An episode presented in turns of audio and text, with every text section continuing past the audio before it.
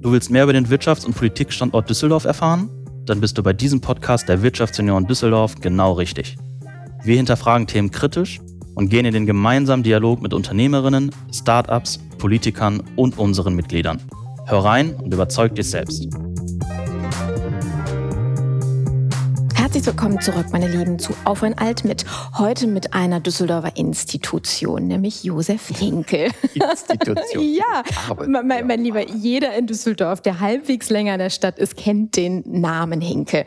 Und vor allen Dingen auch dich in, äh, ja, in der Bäckerskluft im Grunde genommen, ne? also von, vom, vom Bild her. Und ich freue mich äh, dementsprechend sehr. Ihr hört es so im Hintergrund. Ähm, wir sind in Heiligenhallen des Rathauses mhm. heute.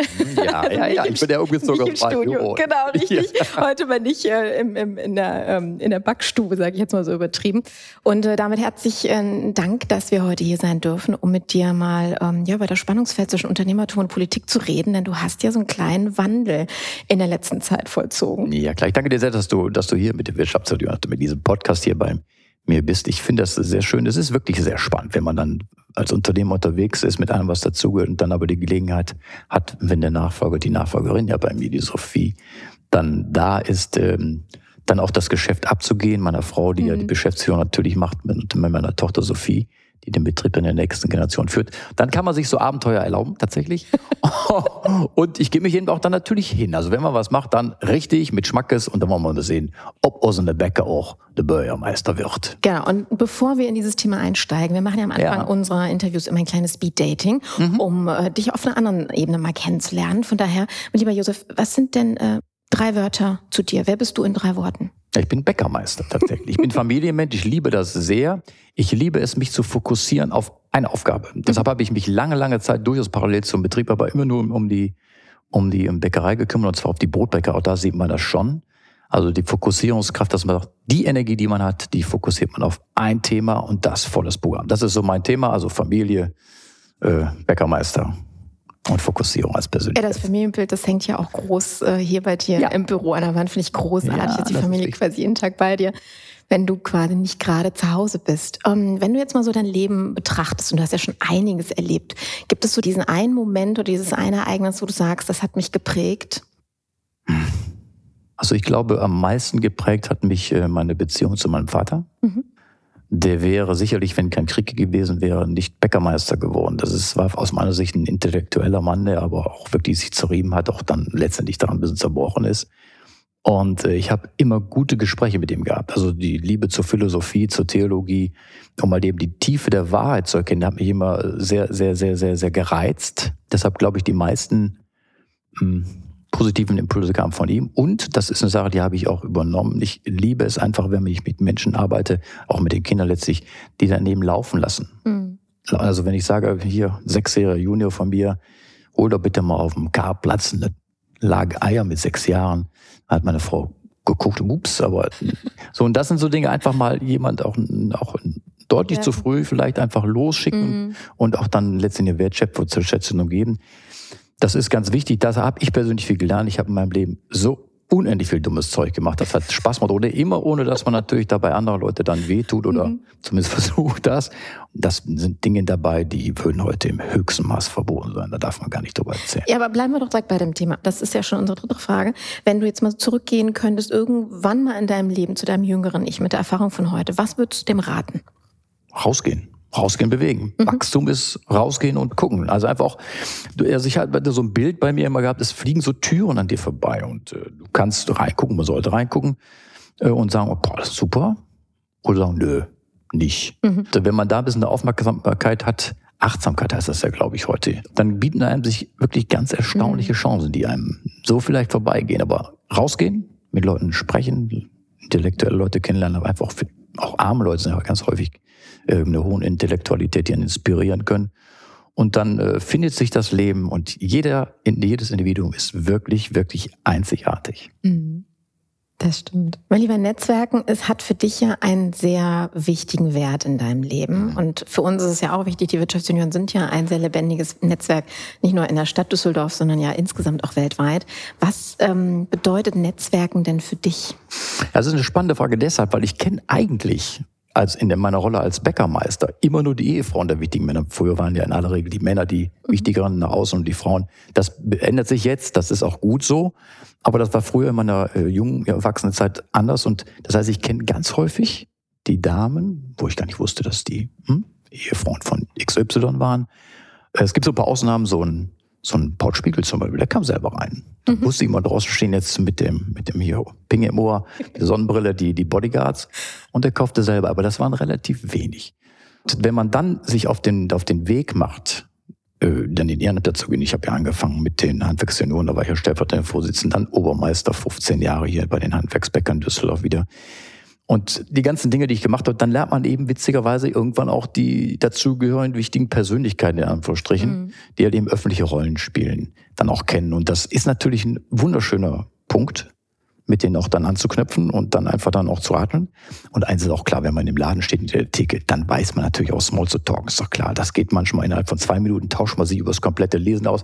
Und das ist wirklich, wirklich spannend und das Netzwerk, was da entsteht, ist ja relativ stabil, weil so schnell wechseln die Buchstaben mhm. an der Spitze ja auch nicht. Klar gibt's das, dass ein Vorstandsvorsitzender von, hm, oder jetzt die, die, äh, die, die Frau Göbel hier von Stadtsparkasse, die ist ja relativ lange im Sattel. Natürlich habe ich schon mehrere Generationen kennengelernt, aber wenn erstmal der Anknüpfpunkt da ist, dann kommt man da auch weiter und ich nutze natürlich auch immer die Gelegenheit zu, zur Veranstaltung, wo man sich bei der IHK oder auch beim Innentreff, da gibt es ja ganz viele Formate, Stände aus Treffe, wo man sich dann trifft und dann bin ich nicht derjenige, der sich irgendwo hinstellt und dann leise das Wasser schlabbert, sondern ich gehe natürlich durch und, und quatsch mit den Leuten und mhm. äh, es ist äh, wie immer im Leben, ne? Beachtung, Wertschätzung, Respekt. So, das macht man natürlich an der Stelle auch, weil jeder, der der sich bewegt im Leben, hat auch einen hohen, hohen Anerkennung, hohen Respekt verdient, weil, weil einfach das liegt im Menschen. Man will eigentlich die Welt schön machen. Mhm.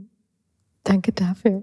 Vielleicht mal ganz kurz. Es ist, ist zwar in deinem Fall echt eine alberne Frage, aber trotzdem, was bedeutet Düsseldorf für dich? Also deine Connection ist klar, aber so vom Herzen her. Also ich sag mal jetzt die weiterentwickelte Form. Ja, klar, ist Heimat natürlich. Mhm. Für mich, das gebe ich auch gerne zu, ist die Altstadt Karlstadt natürlich mein Revier. Alles andere, was hier so Bilk, vielleicht mein Urgroßvater war ja in Bilk, gestartet mit der Bäckerei auf der Gladbacher Straße, das gehört auch sicherlich dazu. Aber ansonsten in meinen jüngeren Jahren war das meine Heimat. So, aber jetzt inzwischen empfinde ich Düsseldorf, und das liegt auch an meiner Bäckerei sicherlich, als einen wirklichen einen, einen, Fokuspunkt des ganzen Ballungszentrums hier in Nordrhein-Westfalen. Das strahlt mhm. sogar, wenn man das mal ehrlich ist, bis nach Holland rein. Ich schätze mal, was weiß ich, zwölf Millionen Leute und die kommen eben, das weiß ich eben auch. Einfach weil es schön ist. Bisschen schick angezogen und fahren nach Düsseldorf und haben einfach ein schönes Leben. Mir geht alles und zwar auf wirklich engsten Raumblick. Und wenn jetzt äh, Schadowstraße an, äh, fertig ist, dann mhm. geht's dann da los und ist man in zehn Minuten, wenn man schnell geht, oder Viertelstunde, mhm. 20 Minuten, wenn man ein bisschen schlendert, bis zum Rhein gegangen und alles drauf von der längsten Theke der Welt mit den Hausbrauereien. Bis hin zur Königsallee, bis zur Karlstadt, ganz kleinteilig, der Karlsplatz, Schadowstraße inzwischen, jetzt auch Ingenhofen, Tal und Bräuninger, alles, was da entstanden ist, aber auch die Kulturinstitute, Opernhaus, Schauspielhaus. Ja. Komödien, die ganzen Dinge, das liegt alles in dieser Achse. Und das macht Düsseldorf auch, das macht das auch so attraktiv. Deshalb sehe ich inzwischen uns als Düsseldorf als eins der wirklichen, nicht nur weil es Landeshauptstadt ist, sondern eines der wirklichen Fokuspunkte für unser ganzes Balancezentrum. Da ist nichts mehr hinzuzufügen. Ja, du sprichst mir der Seele. Ich als gebürtige Düsseldorfer liebe diese Stadt auch ja. ganz herzlich. Ich war auch schon überall in der Welt unterwegs, aber ich bin immer wieder zurückgekommen. Jetzt überleg dir mal, was bei uns auch mit, den, mit der Internationalität entsteht. Du, ich habe ich früher Karten geliebt, liebte immer noch, aber so 1890, 1850, also ein paar Jahre bevor mein Urgroßvater nach Düsseldorf kam, mhm. da war die Straße, die, die Stadt an der Kühe zu Ende. Und dann gab es ein Bild natürlich. Das kriegst du nicht durch eine normale Population, das kriegst du natürlich nur hin, dass immer Leute reinkommen. Und ich kann mich als Kind erinnern, dass wir in der Schulklasse die, die Polen hatten und die Italiener. Das waren damals die Fremden. Ja, jetzt sind das eben die Koreaner, jetzt sind das eben auch noch die, die Kurden oder mhm. wo auch immer sie, sie herkommen. Das ist mhm. für uns immer gut gewesen. Ich sehe das auch ganz optimistisch. Ich sehe es übrigens auch in meiner Mitarbeiterschar auch. Ich habe, glaube ich, 17 verschiedene Nationalitäten bei mir im Betrieb. Das ist ein fröhliches Miteinander und wir sind alle bereit, also alle nicht, aber ganz viele sind bereit, durchaus auch ganz offen für, für Kulturen, andere Kulturen zu sein. Und warum backe ich denn plötzlich bayerische Brezen? Das Burrito weil das lecker schmeckt. Warum soll ich das denn nicht machen? Also von daher, ich lasse mich auch gerne jetzt, wenn man mal ein bisschen in die Transzendenz mhm. gehen möchte, ich lasse mich gerne auch von, von, von einem Buddhisten zeigen, wie man eine richtige Meditation, sprich ein Gebet dann auch mit deren Techniken anwendet. Warum denn nicht? Ich kann größtes erstmal beten, ich kann auch einfach eine Meditation machen. Das ist alles gut. So, das ist schön in Düsseldorf. Mhm. Und deshalb glaube ich, äh, haben wir mit unserer Stadt richtig Glück gehabt. Na gut, du bist natürlich auch jemand, der, der sehr viel dazu beigetragen hat, dass hier in der Stadt hier was passiert ist an der Stelle. Ja, komm, also äh, ist doch so an der Stelle. Aber kommen wir noch mal ganz kurz so zu dem Punkt zurück. Ich glaube, vielen ist es ja aufgefallen, du, du hast ja gerade auch erwähnt, deine öffentlichen Auftritte. Du bist ja nicht nur in deinem, in, nicht Backstube, sondern in deinem Unternehmen in deiner Bäckerkluft unterwegs gewesen, sondern das war ja dein Markenzeichen. Im Grunde genommen, dass du ja auch bei allen öffentlichen Veranstaltungen ja auch immer so aufgetreten bist. Also im Anzug hat man dich ja so gut wie nie gesehen. Und ähm, jetzt öffne ich Social Media, ich sehe dich auf Plakaten plötzlich im Anzug und ich musste beim ersten Mal in der Tat hingucken, sagen wir, das Gesicht kennst du, aber irgendwas stimmt doch hier gerade nicht.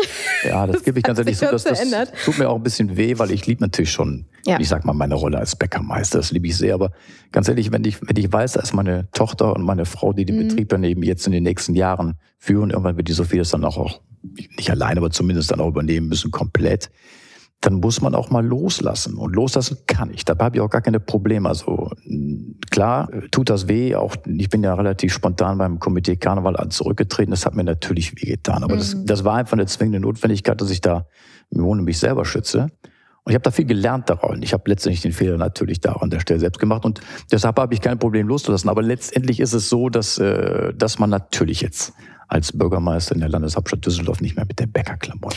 Was war, was war denn der Ursprung? Also wolltest du in die Politik oder war der Generationswechsel so der ausschlaggebende Punkt, dass du Zeit hattest für die Politik? Was war so der ähm, der Hintergrund. Der ja, sie gesagt, also das ist einfach so, die Sophie hatte schon vor fünf Jahren oder der länger schon, der war glaube ich 18, also sieben Jahre jetzt her, die hat gesagt, ja, Papa, ich möchte gerne deine Bäckerei übernehmen. Also Strike, schon erste von fünf Kindern, machte Betrieb, sensationell. Das ist also wirklich Glück. Das mhm. ist natürlich wirklich schön. Hat sich auch innerhalb des Studiums in, in Maastricht und jetzt hier in Düsseldorf in der Form wirklich auf diese Aufgabe gut mhm. vorbereitet. Macht jetzt den Master im, im Juni und äh, im August, Entschuldigung, und den Meister dann im, im Januar. Dann ist sie präpariert fachlich mhm. und dann geht die rein. Und jetzt habe ich den Faden verloren. Die Frage war, was war zuerst da, der Generationswechsel oder die Politik? Genau. Und dann, das bin immer bei den Türen, die ich eben angesprochen mhm. habe, die an einem vorbeifliegen. Dann sitze ich hier, weil der Fritz Konzen, mein Vorgänger hier an der Stelle, äh, mich gebeten, noch vorbeizukommen. Der beobachtet natürlich genau sein Revier, ist ja klar. Ist klar. Und dann saß ich hier und sagte, Josef, kannst du dir vorstellen, in die Politik zu gehen und mein Nachfolger zu werden? Ich will und muss auch aufhören. Und äh, ich habe keinen, keinen, wo ich sage, okay, da stehe ich voll dahinter, ich würde mich echt wollen, wie du da machst. Dann habe ich gedacht, nee, mach ich nicht. Aber trotzdem, ich habe mir das natürlich angehört. Und dann habe ich mir das auch mit meiner Frau zusammen dann auch wirklich überlegt, ob das zu mir an das Persönlichkeitsbild passt. Und äh, klar wie Netzwerk, klar wie unternehmerisches Denken. Ich habe auch von mir aus gerne Empathie, wenn man das also nennen möchte. Und habe ihm zugesagt. Mhm. Und da war er natürlich glücklich. Er sagte, der Sohn von dem, der Fritz Konzen Jule, sagte, boah, Josef, jetzt hast du dem alten Konzen, mein Papa, aber den schönsten Weihnachten. Oh. so, geschenkt. Okay. Und äh, dann bin ich in den Wahlkampf reingegangen und äh, das machst du natürlich dann so, wie ein Bäckermeisterunternehmer das macht. Das war halt eben ich vermute mal ein bisschen außergewöhnlich. Mhm. Ich meine, du hast ja von den Plakaten eben gesprochen. Ich stand aber nie alleine drauf, weil ich äh, diese selbst, also nur sich selbst stellen, mhm. sondern es muss eine Situation sein. Hier mit meiner Tochter auch in Bäckerklamotten oder mit dem Fritz Konzen von einem Kunstwerk an der Opernhaus und bla, bla, bla, bla, bla. Einfach sehr authentisch auch in dem mhm. Fall und immer mit anderen, denen man auch Verantwortung für den Bereich gibt oder gegeben hat, um mal eben zu zeigen, dass deine Wertschätzung von mir wirklich da ist. Und äh, ja, dann kommt man eben dann in die Situation, dass der Stefan Keller sagte, Josef, kannst du dir auch vorstellen, nicht nur Stadtrat zu sein, nachdem die Wahl gelaufen ist. Mhm. Ich würde dich bitten wollen, Bürgermeister zu werden. Hat natürlich mit der Fraktion, das ist ja auch da innerhalb der Fraktion durchaus ein begehrter Job, dann, äh, dann vom ein vom Leben hergestellt und äh, ja, seitdem bin ich dann quasi der Stellvertretende des Oberbürgermeisters. So, jetzt hast du äh, meine Frage schon fast vorweggenommen, aber ich möchte trotzdem darauf eingehen. Jetzt haben wir den Oberbürgermeister Stefan mhm. Keller und du bist der erste Bürgermeister Düsseldorfs quasi. Was mhm. ist der Unterschied, beziehungsweise was ist denn genau dein Job? Du hast gerade Stellvertreter erwähnt. Wie kann man sich genau. das vorstellen? Also man darf nicht vergessen, der Oberbürgermeister hat natürlich, der ist ja Chef der Verwaltung. Mhm. Er hat natürlich tatsächlich die Verwaltung im Griff zu halten. Mhm. Das ist eine, schon eine große Aufgabe. Selbst wenn man weiß, man hat, und auch an der Stelle ist es so, Dezernenten, die wirklich wissen, worum es geht. Das heißt also, dann spielen die Bälle von den Dezernenten zum Steppen, aber der muss es im Griff behalten. Die Gesamtentwicklung, alles, was dazugehört, hat aber eben gleichwohl auch das Politische zu führen, als Oberbürgermeister die Ratssitzung zum Beispiel. Und er kriegt ohne Ende Einladungen. Mhm. Also mir sagte die Frau Zepuntke, die Claudia, auch Bürgermeisterin, die mhm. dritte halt eben, Josef, das sind im Jahr etwa 5000. Die kann ein Mann nicht abarbeiten. Also ein Oberbürgermeister, Oberbürgermeisterin. Je nachdem, wer es halt eben ist. Der Stefan kann das auch nicht. Und dann mhm. kriege ich als MSS-Bürgermeister den ganzen Kladderadatsch, den er nicht schafft. Okay.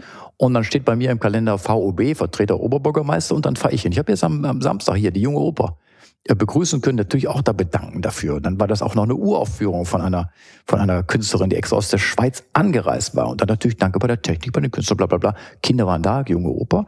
Dann habe ich mir den, den, den, dann die Vorstellung angeschaut. Das war wirklich schwer beeindruckend. So, das war die Rolle in dem Fall. Wunderbar. Und währenddessen war er bei uns im Interview. So, guckst du. ja, Habt ihr grandios gelöst. Ja, ja, das ist, ist ja klar. Ich meine, der, der nimmt mhm. natürlich schon ohne Ende Termine wahren. Ja, ja, Aber er kann auch wirklich nicht alles machen. Und, Bedeutet, äh, du hast äh, also Vertretung ähm, in der Repräsentanz genau. äh, auch in anderen Dingen oder nur? Äh, alles, okay, alles. wie kann ich mir das vorstellen? Das, das, wie gesagt, das fängt dann in den so Kulturbereichen, mhm. klar. Aber durch politischen Treffen morgen mit dem stellvertretenden tschechischen Innenminister mhm. und plaudern mit dem ein bisschen nett hier auch ohne großes Thema, einfach nur, dass man ein bisschen miteinander eben auch ja, freundschaftliche Beziehungen entwickeln kann bis so hin zu äh, Eröffnung von was weiß ich, also alles Mögliche. Also Kultur, Wirtschaft, Politik, ganz viel. Ich habe jetzt, immer das war richtig klar, einen 70-jährigen äh, Hochzeitstag, Gnadenhochzeit heißt das in Garat, besuchen und kriegen die einen Umschlag erleben mit netten Worten vom Oberbürgermeister, das macht er natürlich selber. Und halt eben Blumenstrauß, natürlich auch ein kleines Tütchen mit, mit ein bisschen was drin zum Kaffee trinken halt eben. Und dann schwätzt man mit denen eine Stunde, anderthalb. Und das ist spannend. Da kannst du dir vorstellen, wenn, wenn so alte Herrschaften mit 90er sitzen, die sind damals aus, aus Polen letztendlich mhm. vertrieben worden. Und das sind natürlich schon spannende Geschichten. Mhm. Das sind so Dinge, die machen schon auch richtig Spaß. Und natürlich freuen sich so alte Herrschaften auch einfach zu erzählen. Also, wie gesagt, es ist ein, ein spannender Job. Ich habe manchmal das Gefühl, man kommt zwischen denen auf Termin teilweise gar nicht zu halt eben jetzt auch innerhalb, das muss ich auch nicht auch noch letztendlich im Auge behalten, innerhalb der, ähm, der Stadtratarbeit. Mhm. Das ist ja auch noch viel, weil man eben sich um den eigenen Wahlbereich kümmert. Wir haben ja bei uns in der Stadtmitte im Augenblick ein wirklich ein unerträgliches Problem mit der Sauberkeit und Sicherheit. Mhm. Gerade im Sommer, wenn dann eben dann die Horden einfallen, weil die nirgendwo anders sehen können können. Die fahren all auch, das zeigt unsere Prominenz Absolut. letztendlich. Die fahren mhm. dann zu uns auch nicht nur ans Rheinufer, die fahren ja überall in der Elbe, steht ja heute schön in der Zeitung um halt eben dann, dann auch dann bewusst dummes Zeug zu machen. Das braucht viel, viel Energie, wirklich viel Energie, das in den Griff zu kommen. Das ganz schöne und unschöne Dinge und ich, das ist natürlich ein langer Prozess, der sich entwickelt hat und ich bin froh, dass wir im letzten November das das Heft in die Hand nehmen können, denn wir, wir, wir sagen auch, und das ist jetzt natürlich immer also mit Fingerspitzengefühl umzusetzen, wir sagen schon auch, dass wir da Nulltoleranz mhm. gelten lassen müssen. Das ist halt eben noch nicht Dutzend, wenn da Tausende von Menschen sind und du hast nur. Ja, es ist ja auch sein Wahlversprechen mit der Nulltoleranz. Ja, zu Recht. Und das ist das ne? Schöne, dass man sieht, auch das packt er als Profi an. Guck mal, wir haben jetzt die, die zum OSD. Wir haben natürlich die Starngröße, die gar nicht besetzt war, bis dahin erreicht. Und zwar innerhalb von wenigen Monaten. Und zusätzlich von den 30 äh, Mitarbeitern, die wir zusätzlich schon freigegeben haben als Rat, für dieses Jahr haben wir schon 17 Bewerbungen eingestellt, die jetzt gerade in der Ausbildung sind. Also da passiert viel. Wir haben auch zum Beispiel hier dieses Wildpinkel, darf man ja mhm. im Podcast oder sagen. Das ist ja, ist ja unerträglich. Das kenne ich übrigens aus meiner Bäckerei schon seit Jahren. Da ist immer, musste oh, morgens ja, einen Eimer nehmen und erstmal wieder den Eingangsbereich dann leer wischen. Und da halt eben einfach sagen, okay, kostet nicht mehr 20 Euro, wenn du wisch bist, kostet erstmal 55. Ich bin es muss halt wehtun, sonst verstehen sie es halt. So, das ist meiner immer noch zu wenig. Ja. Aber der, der Punkt dabei ist ja, ich meine, äh, Regeln und Gesetze und auch ähm, auferlegte Strafen sind ja super, aber wenn, ne, wo kein Kläger, da kein Richter dementsprechend, man muss sie natürlich auch erstmal finden. Die Frage, die ich mir natürlich stelle, beziehungsweise wenn, wenn, wenn ich da einfach nochmal so ein bisschen in, in deine Geschichte zurückgehen mag, ist, wenn du jetzt mal so dein Unternehmerdasein, was du ja Jahrzehnte durchgeführt hast, also mhm. du bist ja ein, ein richtiges Urgestein, was Erfahrungen aller Couleur anbetrifft, na, ist doch so. Also du hast ja, ja im Unternehmertum ja alles miterlebt, was man, glaube ich, miterleben kann. Und auf der anderen Seite ähm, bist du jetzt in der Politik. Wie wenn du jetzt mal so eine Parallele ziehen würdest, wie würdest du es vergleichen? Ist es vergleichbar oder ist es etwas ganz anderes? Nee, es ist nicht wirklich ganz anders. Es ist natürlich deutlich komplexer, mhm. weil Verwaltung und, äh, und Politik natürlich ein Zusammenspiel haben. Das ist ja so ein bisschen wie, ja, wie so, ein, wie so ein Tanzen. Es ist ja nicht nur Politik und Ver Verwaltung, es sind natürlich auch die Bürger, die dabei sind und Interessenverbände. Das ist ja unfassbar, was da alles mhm. äh, versucht, in den politischen, ins politische Geschehen einzugreifen, was aber gut ist, denn letztendlich wollen wir nicht, ich will jetzt mal das böse Wort Donald Trump sagen, wir wollen nicht einen mit dicken Kopf haben, der sagt, mhm. wir machen das so und alle rennen hinterher. Das ist genau das, was wir nicht wollen. Die Demokratie lebt von einer ruhigen Entwicklung. Das ist im Unternehmer immer zu langsam, das weiß ich. Und das mhm. ist den Anwohnern am Rheinufer schon sowieso zu lang, äh, langsam. Aber das ist halt eben nicht anders. Aber was ich sehr schätze, und das ist gar nicht so viel anders, wie ich meinen eigenen Betrieb geführt habe. Man kann sich, oder man muss sich auch, man kann sich aber auch auf die Fachleute verlassen. Okay. Also wenn ich bei mir äh, sage, so ein Mann wie der Alexander Filz, der macht Städteplanung, der weiß alles. Mhm. Und dem zu, zuzuhören, wenn er dann referiert über irgendwelche neuen Baumaßnahmen oder insgesamt Stadtentwicklung, wo sind Hochpunkte wie Hochhäuser, wo sind halt eben Wohn- Baugebiete. Das ist schon alles sehr fundiert, das macht Spaß. Wenn du dann auch so Diskussionen äh, von den Juristen, viele Juristen bei mir in der Fraktion hörst zum Thema nicht, die Füchse, die, die Restitution der Füchse, das war natürlich juristisch. Ja, für die Juristen natürlich klar, dass man es nicht zurückgibt. Aber politisch ging es nicht anders, mhm. weil einfach der Rat beschlossen hat, dass wenn das Gremium das beschließt, dann das gemacht wird. Und dann hat man das gefälligst zu tun. Bei einem, bei einem Unternehmertum ist es ja so, du bist ja, wenn du Inhaber, Gründer, Geschäftsführer mhm. bist, dann äh, hast du ja im Endeffekt die Interessen deines Unternehmens zu vertreten. Stellst auch Mitarbeiter ein, die dazu passen. Idealerweise, wenn man sie natürlich bekommt, das ist auch immer so eine andere Geschichte. Gerade natürlich im Bäckerhandwerk, da kann man sich ja wahrscheinlich nicht aus Hunderttausenden äh, Aspiranten was aussuchen. Das, das hat sich ja auch ein bisschen geändert in der Zeit, hattest du auch mal erzählt. Der Punkt ist, wie sieht's denn in der, in der Politik aus? Auf der einen Seite haben wir die Fraktion. Ich meine, mhm. du und Stefan Keller seid ja in der gleichen. Das ist ja schon mal praktisch an der Stelle. Aber wir haben natürlich auch, also Fraktion gegenüber Stadt, gegenüber persönlichen Interessen als Mensch, als Netzwerker, als Unternehmer jetzt in deinem Fall, ähm, quasi mit Spuren in der Stadt. Wie setzt man die Prioritäten? Wie geht man da vor? Weil das ist ja schon ein Balanceakt zwischen den drei Bereichen, oder nicht? Ja, aber nicht wirklich. Also man muss schon auch eine neutrale, also eine, eine mhm. politische Brille, wenn man im Stadtrat sitzt, anziehen. Also, also ich würde, wenn immer, ich hätte jetzt zum Beispiel, ich möchte irgendeine eine Baugenehmigung für eine Baumaßnahme oder für haben, dann würde ich jetzt nicht sagen, hey, ich bin der Bürgermeister, mach Gefäß, weil ich will das für die im Gegenteil. Okay. So, ich versuche das dann eher dann äh, vielleicht um, um die Ecke geschossen. Mhm. Also, dass du sagst, okay, meine, meine Frau macht halt eben diesen Antrag und ich halte mich da ganz raus, ich komme da gar nicht vor. So, und äh, das ist natürlich bei vielen, vielen anderen Dingen auch. Und wir haben Gott sei Dank eben nicht nur bei dem, bei uns in der, meiner, meiner Partei, sondern natürlich auch bei den anderen Parteien wirklich ganz, ganz honorige Menschen einfach, die das auch genauso sehen wie wir. Natürlich hat jeder seine eigenen persönlichen politischen Vorstellungen, aber mhm. das macht ja eben das Ganze, Ganze aus. So. Deshalb bin ich da ganz entspannt. Wenn dann jemand, das haben wir auch schon Düsseldorf erlebt, ein Mitarbeiter der Stadtverwaltung eben dann Schmuh gemacht hat und der wird erwischt, ja, dann ist er raus. Das mhm. ist bei mir im Betrieb auch, wenn man beim Klemmen erwischt wird, der muss raus. Und das da gibt es auch keine Alternative dazu.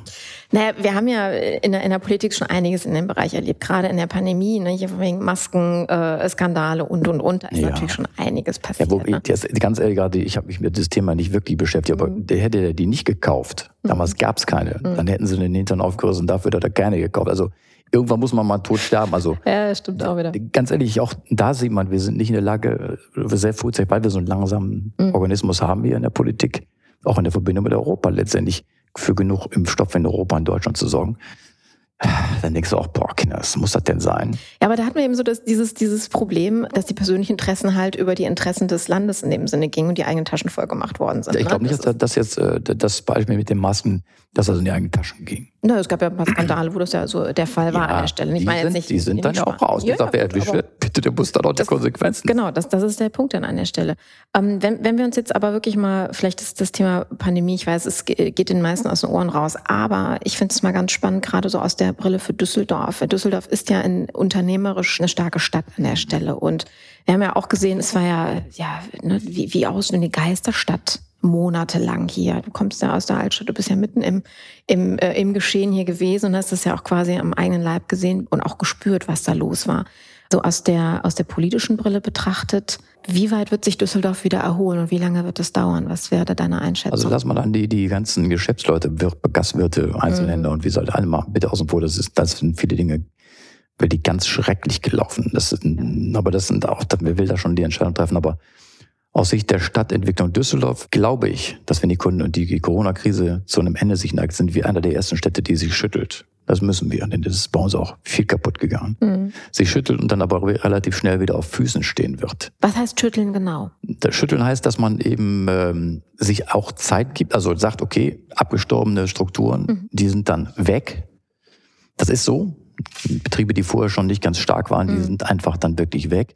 Dann kommen halt eben neue, junge Leute, vielleicht auch andere Strukturen insgesamt und beleben dann dieses frei gewordene Stückchen Düsseldorf und dann sind wir wieder da. Also ich glaube tatsächlich, dass wir, also Düsseldorf uns wieder schnell erholen werden. Und wir natürlich lange kämpfen werden, auch unseren Schuldenstand wieder abzubauen. Aber ich hoffe, das haben wir in wenigen Jahren dann auch in, in, dann in den Griff bekommen. Wenn wir jetzt uns drei haben, müssen wir tatsächlich auch, auch, auch wieder wehtun. Mhm. Richtig am Riemen reißen und mal eben dann auch dann da der Kämmerin in dem Fall, ne? Eben besonders den Rücken freizuhalten und dann sind wir wieder da. Nichtsdestotrotz ist das natürlich auch, wie ich gesagt habe, die mit den anderen Städten drumherum, wir sind ein Balancezentrum. Deshalb kann man nicht die Augen verschließen vor den Nachbarstädten, die sicherlich leiden werden. Die haben ja vorher teilweise schon gelitten. Und äh, so, Deshalb, also Düsseldorf hat sich gut entwickelt, was für mich persönlich, also das hat mit Betrieb, aber auch mit der, mit der, mit der Stadt zu tun, dass das Thema Digitalisierung jetzt wirklich Fahrt aufnimmt. Mhm. Auch in der Verwaltung. Wir haben extra, und das ist ein ganz großes Meisterstück letztendlich des Oberbürgermeisters auch, aber auch der Fraktion, ähm, dass wir jetzt einen, einen Dezernenten haben, der der sich wirklich um die, die Digitalisierung kümmert. dass wir einen Ausschuss Digitalisierung haben, um damit halt eben dann auch in der Verwaltung richtig was passiert. Denn dieses Manpower, man sieht es gerade in der Corona-Krise, dann waren viele halt eben dann auch zum Beispiel oben hier in der Arena, mussten dann da mitarbeiten.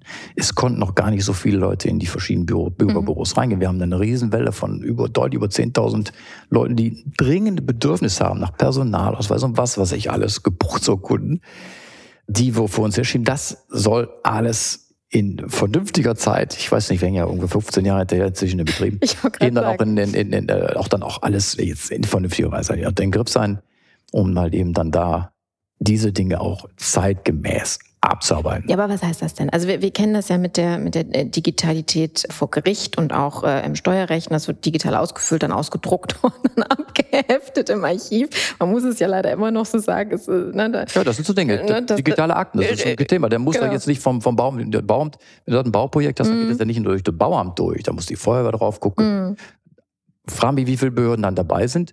Und wenn du sagst, das ist super, die, die physisch, diese ganzen auch teilweise riesen Dinger, dann von einem zum nächsten schieben, das ist doch, also da kannst du schon fühlen, dass es einfacher geht. Da gibt es natürlich auf Dauer eine digitale Akte, die halt eben dann am besten sogar noch zeitgleich dann vorliegt für jeden und dann kann das abgearbeitet werden. Wie geht ihr denn da dran? Also habt ihr jetzt ein, ein, ein externes Unternehmen, das darauf spezialisiert ist, was euch da zuarbeitet, beziehungsweise das so ein Projekt leitet oder habt ihr euch da Mitarbeiter eingekauft, die intern? Also es gibt dafür tatsächlich schon, schon auch ein Unternehmen, ich glaube die TGR ist die.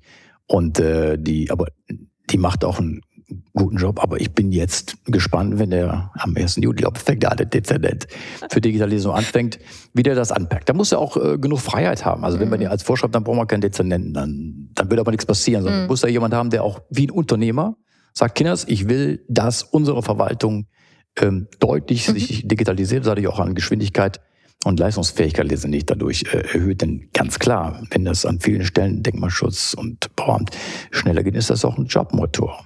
Das sind Baustellen, die sind da vielleicht zwei, drei Jahre früher schon dann auch. Mhm. Kommen natürlich auf der anderen Seite, wo du sagst, es gibt gar keine Bauunternehmen, wenn die es können. Das sagst du, stimmt. Aber pff, irgend, irgendwo nach, muss man. Nach dem Bedarf entwickelt sich alles ja, mit der Zeit. Also, also, das ist alles sehr, sehr spannend und ich freue mich gerade, wenn man, das mache ich ja eben gesagt gerne, wenn man mit guten Leuten arbeitet, dann einfach nur zuhört und von mir aus auch begleitet, wie geht man dieses Thema an. Wenn du so auf deine, deine Zeit zurückguckst als Unternehmer, jetzt in der Politik, ist das hinderlich oder eher förderlich, mit dem Herzen eines Unternehmers hier zu sitzen? Ja, das ist schon, schon unabdingbar. Ich meine, als Unternehmer muss man eben offen sein für, mhm. für Marktentwicklung und das ist dann in der Politik genau das Gleiche. Mhm. Wenn man da sagt, ich habe das immer so gemacht, das bleibt da so, dann hat man, finde ich, zumindest in der Politik nichts verloren, sondern muss letztendlich, das ist ja der schöne Spruch aus dem Brauchtum, ne? auf den Wurzeln der Tradition weiterwachsen. Und alles, was nicht mehr wächst, das, das weißt du, Carmen, alles, was nicht mehr wächst, ist tot. Das stimmt. Aber wir haben ja natürlich in einer Politik das, äh, ich sage jetzt mal, das, das Problem in Anführungsstrichen, dass wir ja wenige Unternehmer haben. Also wirklich wenige Personen, die aus dem Unternehmertum jetzt in die Politik wechseln und dementsprechend dort äh, die sehr große, wichtige Zunft halt vertreten. Woran liegt das aus deiner Perspektive heraus? Äh, an der Doppelbelastung, die nicht machbar ist? Oder wie in deinem Fall, du hast natürlich viel Glück gehabt, wie du sagtest, dass deine Tochter den ähm, Betrieb übernimmt, an, an mangelnden Nachfolge dabei? Wo, wo glaubst du, kann man da besser naja, ansetzen? Ich habe vergessen, ich habe auch erst mit 61 angefangen. Mhm. Also ich bin erst gerade wäre. Also wer da früher reinkommen möchte, weil er eben auch über viele Jahrzehnte von mir aus auch Erfahrung damit sammeln möchte, da gibt es ja schon einige auch, dann ist das schon gut. Mhm. Aber eins ist auch klar, wenn man Unternehmer ist, dann muss man sich bitteschön um seinen Betrieb kümmern. Ich habe in meinem Leben häufig genug, gerade bei Handwerkssenioren erlebt, wie dann die, die Chefs der Unternehmen dann das so toll fahren, nach Berlin zu fahren, nach Brüssel zu fahren mhm. und Lobbyarbeit zu machen.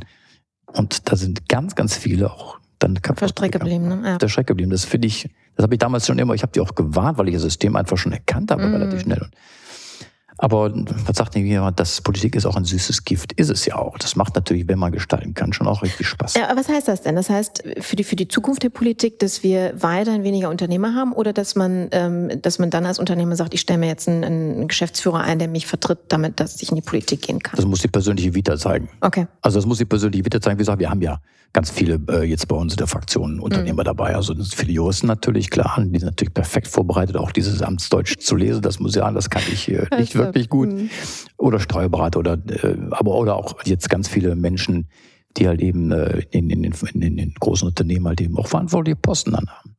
Um die, die haben ja auch ein unternehmerisches Denken. Und die kommen dann da rein, das ist dann schon, schon gut. Ich kann nicht sagen, wie man es hinkriegen kann, wie das auch die, die, der Mittelstand äh, in Breite in, in den Parlamenten insgesamt mhm. stärker vertreten. Es ist eine, eine Aufgabe. Ich glaube, wir werden als Mittelstand nicht wirklich auf dem Redebus äh, Beiträgen der Politik schon, aber wir werden nicht wirklich wertgeschätzt. Mhm.